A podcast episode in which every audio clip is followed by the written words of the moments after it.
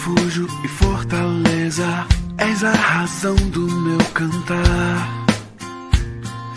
Rocha, abrigo em tempos de incerteza, minha esperança está em ti.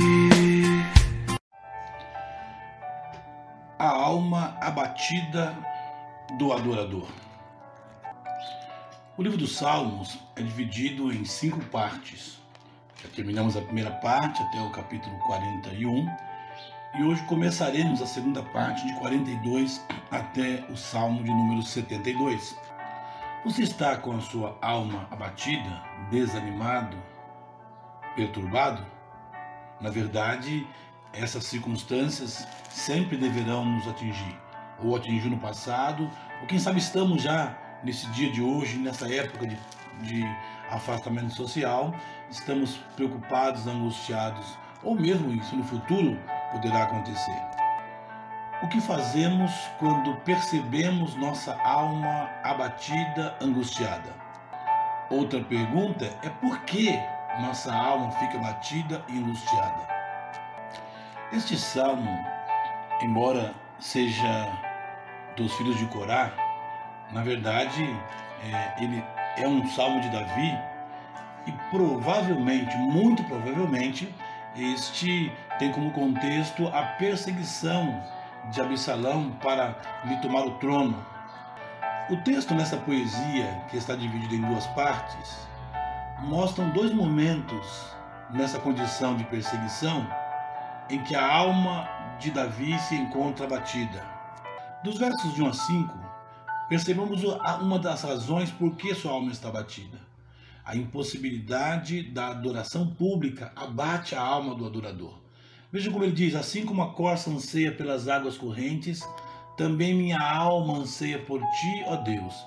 Minha alma tem sede de Deus, do Deus vivo. Quando irei e verei a face do Senhor? Minhas lágrimas têm sido alimento dia e noite, enquanto me dizem alguns: Onde está o teu Deus? Derrama minha alma dentro de mim ao lembrar-me de como eu guiava a multidão em procissão à casa de Deus, com gritos de alegria e louvor, multidão em festa. Porque estás abatido a minha alma? Porque te perturbas dentro de mim? Espere em Deus, pois ainda o louvarei, minha salvação e meu Deus. Há uma tristeza no coração de Davi por estar agora afastado do templo, afastado da adoração pública, afastado daquele momento de louvor, de celebração ao Senhor. Há muitos crentes que não se importam com isso. Ficam longe da igreja, longe do templo, longe dos cultos e não se importa com isso. Ah, sim, mas a maioria daqueles homens comprometidos com o Senhor, mulheres comprometidas com o Senhor, pessoas comprometidas com o Senhor, eles sentem falta da comunhão, do tempo de estar com o Senhor, ao ponto de sua alma desejar ardentemente. E aí ele vai dizer aqui: como a costa anseia pelas águas correntes, a minha alma anseia por ti, ó Deus. Qual é a solução para isso? Espere em Deus. A confiança, a esperança de que Deus há de proporcionar ou trazer novas oportunidades de estarem juntos. Pense nisso. A segunda parte do texto vai trazer como princípio o abatimento da alma do adorador é aprofundado pelas ações dos, dos, inimigos. Aqui Davi menciona: minha alma está perturbada dentro de mim, por isso me lembro de ti nas terras do Jordão, do Hermon e do Monte Mizar. Ele está distante de Israel, do outro lado do Jordão, contemplando tudo aquilo que acontece em Jerusalém como louvor, como adoração ao Senhor.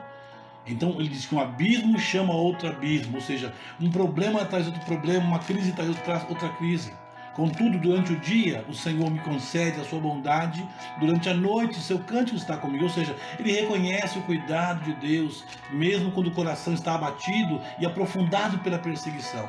Ele vai dizer: Esta é a minha oração ao Deus da minha vida. Eu digo a Deus, porque tu te esqueceste de mim? Porque ando lamentando por causa da opressão?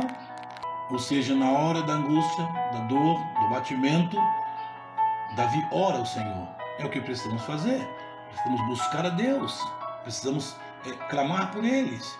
E o que amplia esse problema é ouvir de, de, dos adversários e dos inimigos: onde está o teu Deus? E então ele termina de novo, como, como, como terminou a primeira parte do texto, ele termina agora com o mesmo refrão: Por que estás abatido, a minha alma? O que te perturba dentro de mim? Espera em Deus, pois ainda louvarei, minha salvação e meu Deus. Por isso, em termos gerais, a alma abatida do adorador deve depositar sempre sua esperança em Deus. Ainda que você esteja impossibilitado do culto público da adoração, ainda que os inimigos aprofundem mais ainda essa tristeza, confie no Senhor, tenha esperança nele, busque ao Senhor em oração. O nosso exemplo é o próprio Cristo. No momento da aflição, da dor, em que ele sabia que teria que ir para a cruz, no jardim do Getsemane, ele vai suar gotas de sangue, de alma abatida, alma perturbada. O que ele faz? Ele busca Deus, ele tem sua esperança no Pai, ele ora ao Senhor, e Deus então traz a ele o consolo que ele precisava para que ele pudesse cumprir o seu papel, que era ir à cruz, para que por meio dela a humanidade pudesse ter a possibilidade de salvação e de relacionamento com o Senhor para toda a eternidade. Sua alma está abatida? Procure o Senhor. Deposite toda a sua confiança no Senhor em todo o tempo e certamente Ele o consolará, guardará e dará a você aquilo que você precisa. Que essa seja a verdade desse texto para a sua vida hoje. Deus abençoe você toda a sua família em nome de Jesus.